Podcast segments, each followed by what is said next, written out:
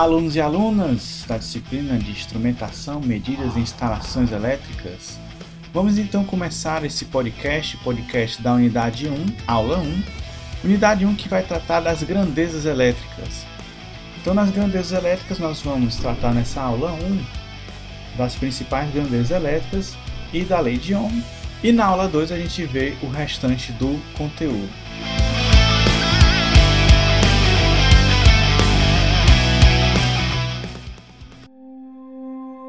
Começando com a introdução, a gente pode perceber que a eletricidade ela possui características que a diferencia das demais fontes de energia.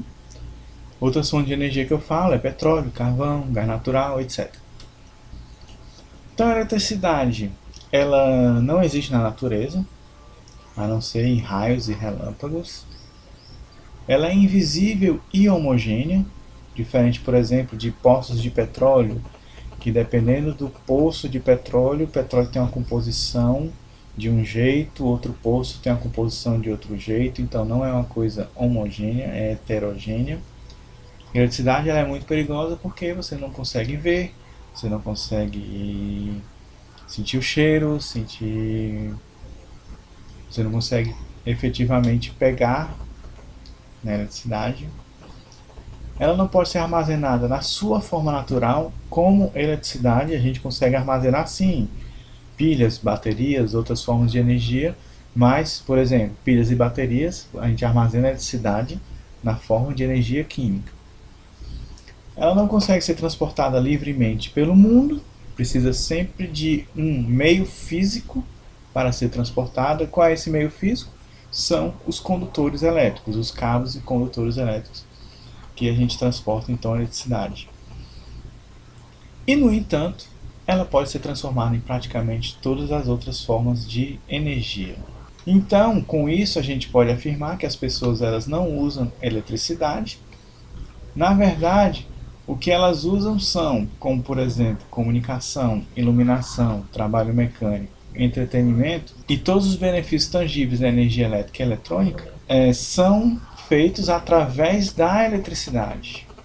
Não é que a gente usa a eletricidade efetivamente, mas sim os benefícios dos equipamentos, dos dispositivos que usam a eletricidade para nos dar o resultado que a gente espera, seja na comunicação, iluminação, etc. E aí a gente pode então afirmar que a eletricidade, na verdade, é uma energia intermediária entre a fonte produtora e a aplicação final. A gente chama então a eletricidade como não sendo uma fonte de energia primária. Não existe eletricidade na natureza, então a eletricidade precisa de uma fonte de energia primária para se transformar em eletricidade e a partir daí a gente transformar a eletricidade em uma outra fonte de, de energia ou uma outra aplicação final que é a aplicação que a gente vai utilizar.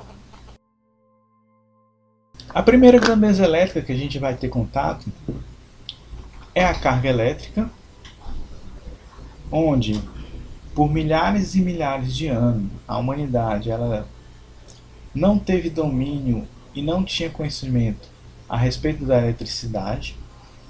A eletricidade era uma coisa que ela era temida, onde o maior exemplo que nós temos são as descargas atmosféricas, ou ela era utilizada como uma curiosidade, onde os seus vários fenômenos eles eram utilizados para prover entretenimento a curiosos. Somente já lá no século XIX é que alguns cientistas, como Michael Faraday, na Inglaterra, Joseph Henry, nos Estados Unidos, e o Georg Ohm, na Alemanha, entre tantos outros, foram que começaram a estabelecer regras com relação à eletricidade, mesmo não entendendo a natureza real da eletricidade mesmo sem entender perfeitamente o que estava acontecendo ali por trás, já começaram a estabelecer regras com base nos resultados de suas experiências práticas. E somente com a acumulação gradual de conhecimento sobre a estrutura do átomo, a partir do final do século XIX, foi que os segredos da eletricidade finalmente começaram a ser revelados. Então, quando começou a ter os estudos de física quântica, de átomo, de partículas subatômicas, foi que a humanidade, os cientistas, começaram a desvendar a real natureza da eletricidade.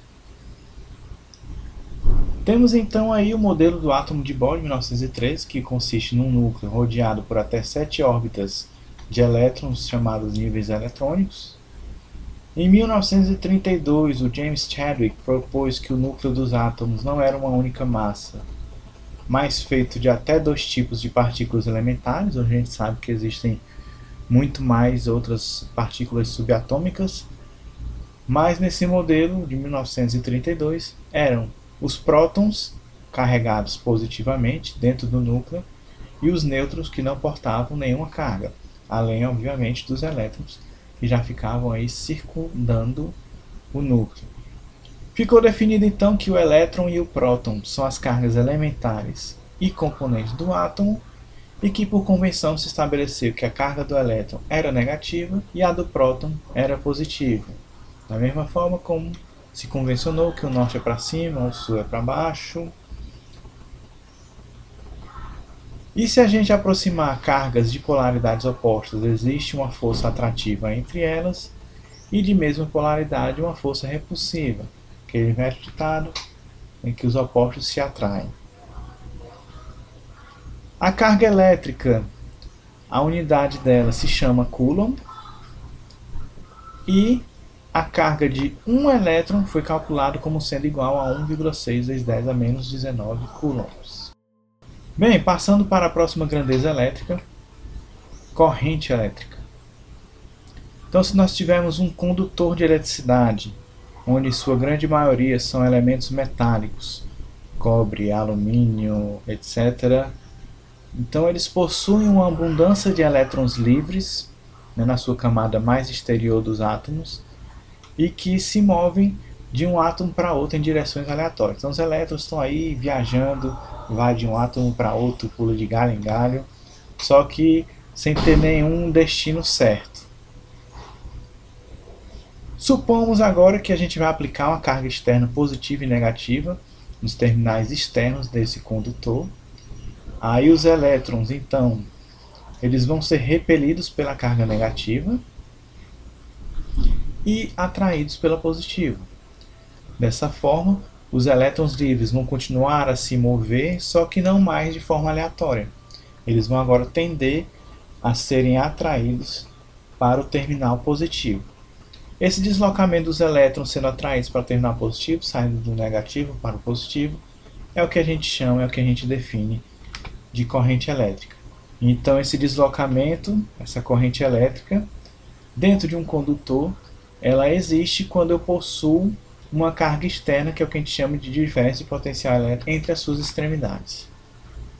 Esse deslocamento ele é feito para que o equilíbrio que foi desfeito com essa DDP seja alcançado, pelo menos teoricamente. E aí uma curiosidade com relação a isso é que quando os primeiros cientistas começaram a desvendar os segredos da eletricidade, eles disseram que corrente elétrica é alguma coisa que vai do positivo para o negativo. Vocês inclusive viram isso no videozinho passado na sala de aula. Mas quando passou-se a estudar eletricidade ao nível subatômico do elétron e tal, verificou-se na verdade que era o contrário que são os elétrons que saem do negativo e vão para o positivo. Mas como as regras, as leis que, que regem aí a análise dos circuitos elétricos já estavam todas estabelecidas, utilizando esse sentido convencional da corrente, até hoje, quando a gente vai analisar um circuito, a gente analisa com o circuito, com a corrente do circuito saindo do terminal positivo e indo para o terminal negativo. A unidade para medir corrente elétrica é o ampere e se a gente considera que o fluxo de elétrons dessa corrente ele é constante, então a gente tem a relação da carga por segundo, ou seja, a corrente é a derivada da carga no tempo. Ainda falando sobre corrente elétrica, nós temos dois tipos de corrente elétrica, a corrente contínua e a corrente alternada. Na corrente contínua, ou CC ou DC do inglês direct current, é aquela cuja intensidade e o sentido se mantém constante pode ser tanto no sentido positivo, como pode ser também no negativo. O importante é não mudar de sentido e com relação a se manter constante, Também você pode ter algumas pequenas variações, a gente chama de ripple ou ondulações, mas que é considerada ainda assim essa corrente como sendo uma corrente contínua. Exemplo de fonte que estabelece corrente contínua, a bateria de um automóvel. E um detalhe é que se a tensão elétrica que alimenta esse circuito ela é contínua, consequentemente a corrente também será uma corrente contínua. Na corrente alternada, CA ou AC, AC do inglês, Alternating Current, a definição dela é que ela é aquela cuja intensidade e sentido variam periodicamente e não é uma coisa que varia aleatoriamente. Ela se repete no tempo de forma constante. Um exemplo de fonte que fornece corrente alternada são as nossas tomadas das nossas casas. Nós recebemos corrente alternada, os nossos aparelhos em casa funcionam com corrente alternada e então as correntes que nós temos na nossa residência são corrente alternada. Também, se a tensão que alimenta o circuito for alternada, a corrente também vai ser alternada. Vocês viram então na sala de aula exemplos de ilustração de corrente contínua e corrente alternada e passamos para os efeitos da corrente elétrica, onde nós temos que o primeiro efeito é o efeito térmico. Qualquer condutor ele sofre aquecimento ao ser atravessado por uma corrente elétrica. Todo condutor, por melhor que seja, ele tem uma pequena resistência e se está passando uma corrente em uma resistência, eu tenho a questão da dissipação de calor. Por isso, eu tenho esse efeito térmico que também é conhecido como efeito Joule. O efeito luminoso, então a passagem de corrente elétrica através de um gás rarefeito faz com que este emita luz. É o princípio de funcionamento, por exemplo, de lâmpadas, corrente circulando dentro de um bulbo com gás dentro, Aí os elétrons se chocam com as moléculas do gás, é o que emite a luminescência, é o efeito luminoso. Temos também o efeito magnético, que é quando o condutor é percorrido por uma corrente elétrica, surge na região próxima a ele um campo magnético. O condutor tem uma corrente está passando por ele, ao redor dele vai surgir um campo magnético, inclusive se você botar uma bússola perto, essa bússola ela vai ficar variando aí com relação ao campo que está passando nesse condutor com uma corrente elétrica. Temos o efeito químico. Se uma solução eletrolítica é atravessada por uma corrente elétrica, ela vai sofrer decomposição. É o que acontece nas baterias, por exemplo.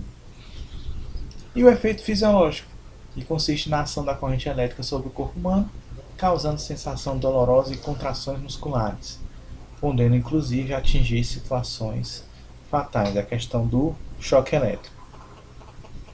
Para a gente medir corrente elétrica, a gente utiliza um instrumento chamado de amperímetro. Ele deve ser ligado em série com a carga, porque a gente vai ver mais para frente que elementos ligados em série eles possuem a mesma corrente.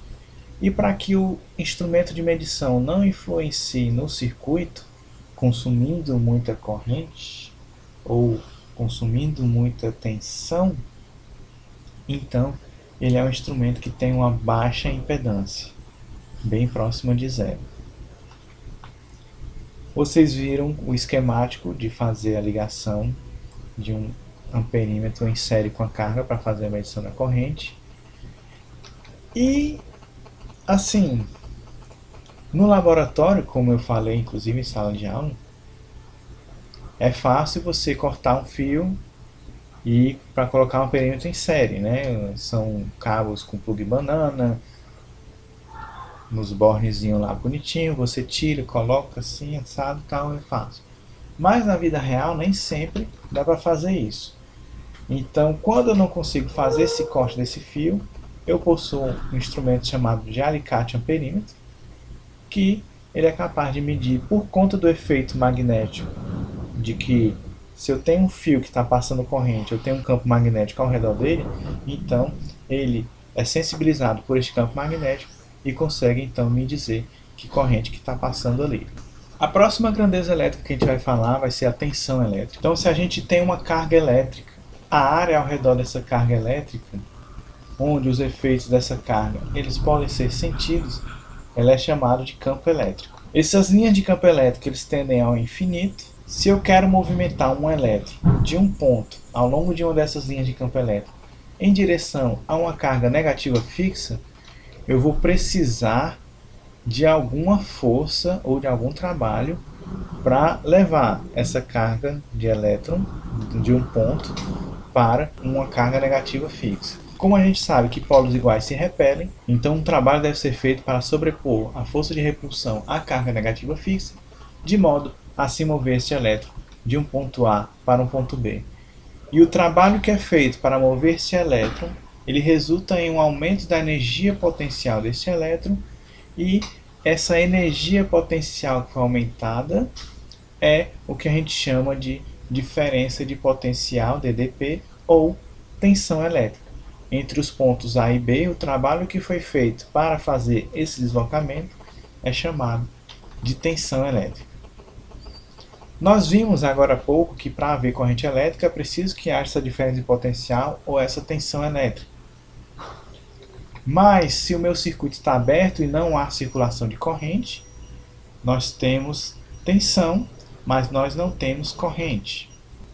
A diferença de potencial ou simplesmente a tensão elétrica é representada geralmente pelas letras V, U ou E, depende aí do livro que vocês estão olhando. E a sua unidade é o volt, em homenagem ao Alessandro Volta, o italiano que inventou a pilha elétrica. A diferença de potencial entre dois pontos dentro de um campo eletrostático, ela vai ser de 1 volt se o trabalho realizado contra as forças elétricas ao se deslocar uma carga entre esses dois pontos é de 1 joule por coulomb. Então temos a definição que a tensão é joule por coulomb ou trabalho sobre carga. Para a gente medir tensão elétrica dentro de um circuito, a gente utiliza o instrumento chamado de voltímetro. E como a gente também vai ver mais lá na frente em circuitos paralelos, elementos que estão ligados em paralelo, eles possuem a mesma tensão. Então, dessa forma, eu consigo ler a tensão que eu quero ver por exemplo, em uma carga. Para que esse instrumento não influencie no circuito, a impedância dele também deve ser elevada, tendendo ao infinito. Então vocês viram na sala de aula como é que é o esquemático para ligar o voltímetro. É só ligar o voltímetro em paralelo com a carga.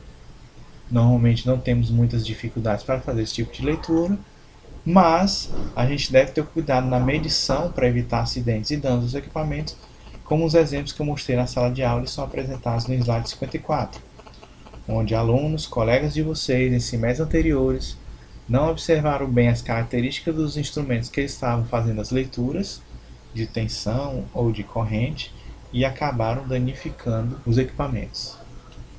Vocês podem inclusive perceber é, que o estado que ficou as pecinhas do voltímetro, tudo preto carvão. Aí vocês imaginem isso na mão de vocês, na pele de vocês, só para vocês perceberem como a eletricidade é algo que é muito perigoso. Passando para a última grandeza elétrica que a gente vai ver na aula de hoje, falamos então da resistência elétrica. É uma oposição natural interna oferecida por qualquer material à circulação da corrente elétrica através de si mesmo. Então ela resiste à passagem da corrente elétrica, por isso o nome de resistência elétrica.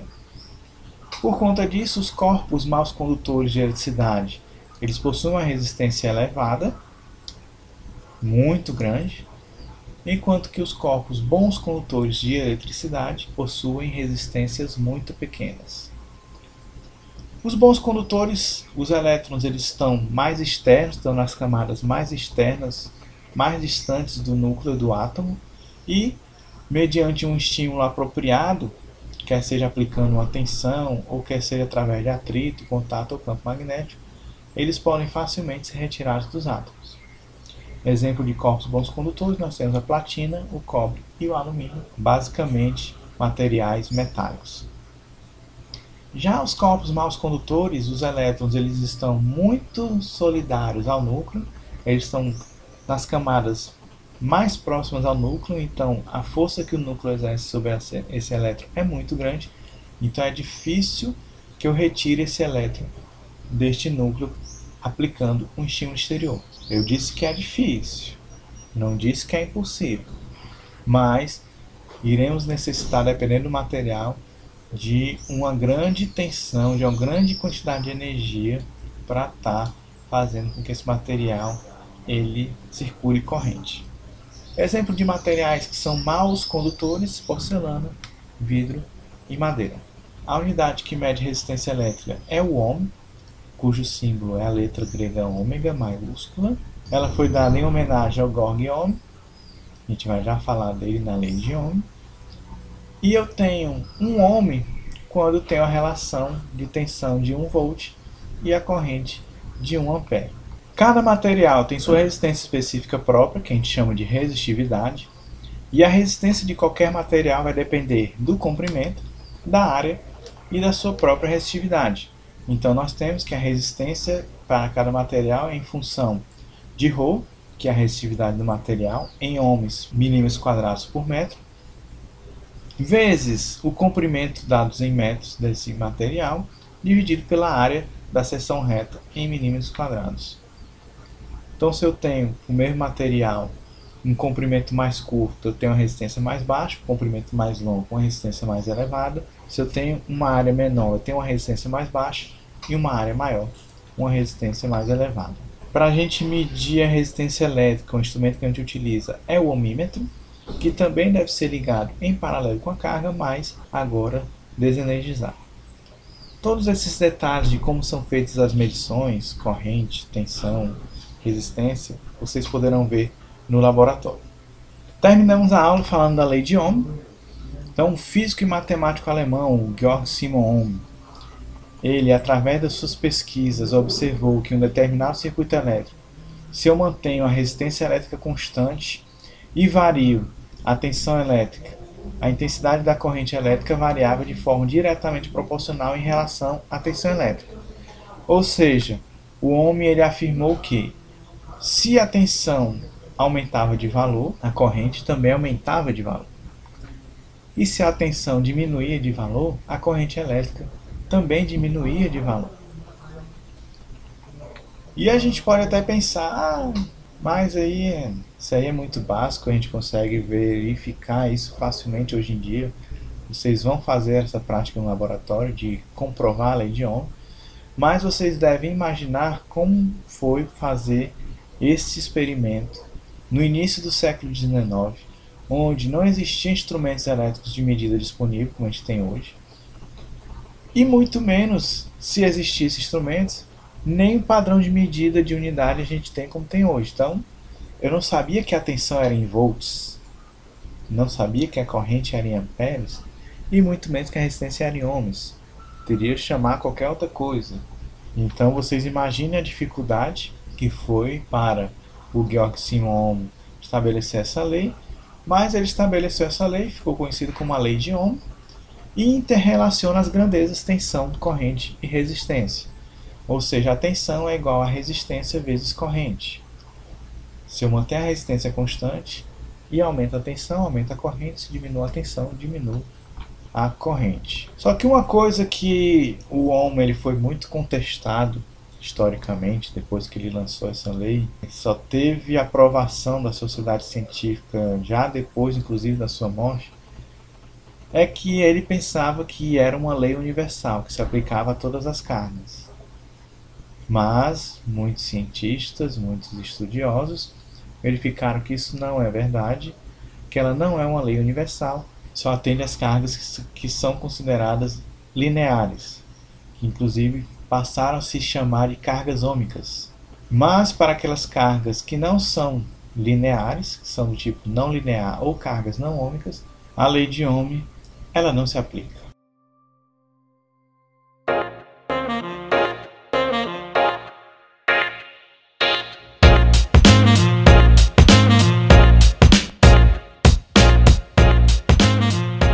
Terminamos aí, pessoal, nossa primeira aula da unidade 1.